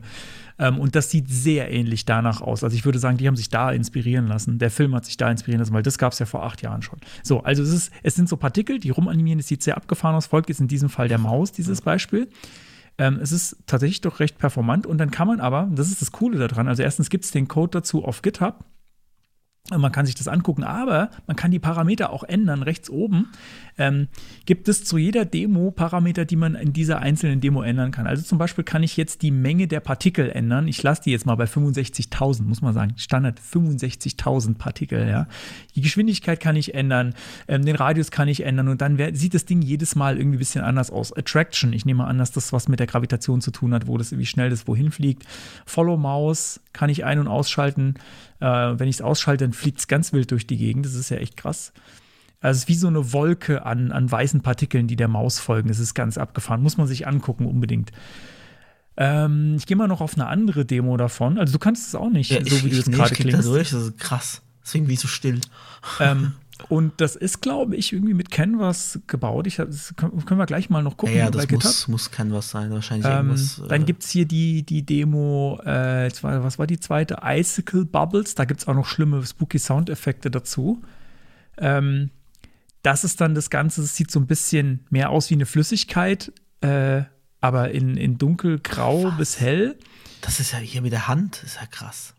Und das, ja genau, äh, so, gehen, wir, gehen wir mal noch weiter. Gehen wir noch weiter. Äh, ich habe jetzt noch Hypermix. Ähm, das sieht aus wie so Zellen, die sich irgendwie reproduzieren. Das sind auch so, so, so Bälle, aber die, die sind blau und rot. Und man kann da wohl auch die Farben einstellen und alles. Und, und also es ist, ja, es ist alles sehr, sehr, sehr wild. Ähm, und du hast äh, Constraint, glaube ich, offen, gell? Nee, Constraint, Constraint ist so ein, äh, ist so wie so eins Art danach noch. Ist wie so eine Art äh, Spinnennetz in 3D, was sich bewegt, ganz verrückt. Also es ist, es ist alles auf jeden Fall Material für Horrorfilme oder Horrorspiele. ja, genau, Touch with Leap Motion. Da fällt wie so Sand von oben nach unten und man kann mit der Maus eine 3D-Hand bewegen, die man da in den Weg tut und dann fallen diese Sandkörner anders nach unten, nämlich über die Hand oder manche bleiben halt auf der Hand oder fallen, prallen von der Hand wieder ab. Es ist total abgefahren. Ähm, und äh, ich weiß nicht genau, unter was für einer Lizenz das steht, ob man irgendwie sowas auch auf seiner eigenen Webseite dann irgendwie einbinden kann. Ähm, ich finde ja alleine schon die Startseite davon total faszinierend. Ich wollte gerade Das sagen, so schon der Science-Fiction- Auswahlbildschirm, also der sich verändert auch je nachdem, was ich auswähle. Das fand ich schon geil. Also ich hätte gar nicht mal erwartet, dass man da noch klicken kann und dann passiert noch was Geileres. Also das ist ja Das echt, sieht so äh. Science-Fiction-mäßig aus. Und da es ist so tatsächlich einzelne- MIT-License. Du kannst Ah, ja. das äh, benutzen, wenn du es möchtest. Vielleicht noch sagen, von Adam Kwan würde ich das jetzt mal aussprechen. Ich weiß nicht, ob ich den Namen, wahrscheinlich habe ich ihn falsch gesagt. Ähm, auf jeden Fall weiß ich, dass ich, dass ich da auch schon Demos gesehen habe bei CodePen. Ähm, die gibt es, also es gibt auf jeden Fall auch CodePens davon. Ich weiß jetzt nicht, ob die irgendjemand da rauskopiert hat oder ob das die Person, die das selbst erstellt hat, bei CodePen rein hat. Da bin ich nämlich ursprünglich drauf gestoßen und habe dann gedacht, hey, da muss ich jetzt irgendwie noch mal nach googeln und dann habe ich diese Seite gefunden und die ist eigentlich fast noch cooler. Ähm, geil ist halt echt, dass man an diesen Parametern rumspielen kann und dann das komplett verändern kann, wie es aussieht. Also es ist echt sehr abgefahren, äh, geile Sache, die uralt ist, offenbar, die komplett an mir vorbeigegangen ist, äh, sehr hübsch. Und ich glaube, wenn man so ein bisschen über Partikelsysteme ähm, auf Webseiten was lernen will, dann sollte man sich das mal angucken. Ich glaube, da kann man einiges lernen. Cool. Und ich glaube, damit kann man, wenn man möchte und die Parameter richtig einstellt, seinen Rechner auch richtig schön in die Knie zwingen Ja. oder mal den Lüfter anmachen oder so. Kann man mal gucken, ob die, was die Grafikkarte so drauf hat, wenn du halt mal auf so und so viele Millionen Partikel äh, dann gehst und dann mal schauen, was geht. Jo, das war das Geilteil heute. Cool. Sehr schön. Dann kommt Das Ende. Geschafft. Mensch, ich, Ich- bin echt nicht so müde wie mit Bier, muss ich sagen. Und wir haben auch jetzt uns tatsächlich trotz vier Properties äh, sind wir relativ flott jetzt durchgekommen Ja. hier durch den ganzen Schlamassel. Ist ja, ist ja fast eine kurze Sendung für Fast unsere Verhältnisse, muss ich sagen. Ja. ja, wir hatten schon, es ist nicht die kürzeste, aber nee, nee, nee, wir hatten schon. äh, wir aber sind- ja, es ist schon eine der war kürzeren. so ein bisschen jetzt, zu außer, verschnaufen. außer wir verplappern uns jetzt noch. Nee, wir machen, machen wir nicht, aber wir ähm, sagen euch noch mal kurz unsere Faxnummer. 072147046487. Faxt uns. Wo wir sind, ist vorne Frontend, Faxen, Frotzeleien. Könnt, könnt unseren Ihr Merch auch per Fax bestellen. Ach so, unser Wir Merch, genau. Wir dann mit der auf unser Brieftaube Merch, so. genau, genau. www.siv.de slash Merch. Da könnt ihr, da könnt ihr T-Shirts und Tassen bestellen oder auch Hoodies und sowas.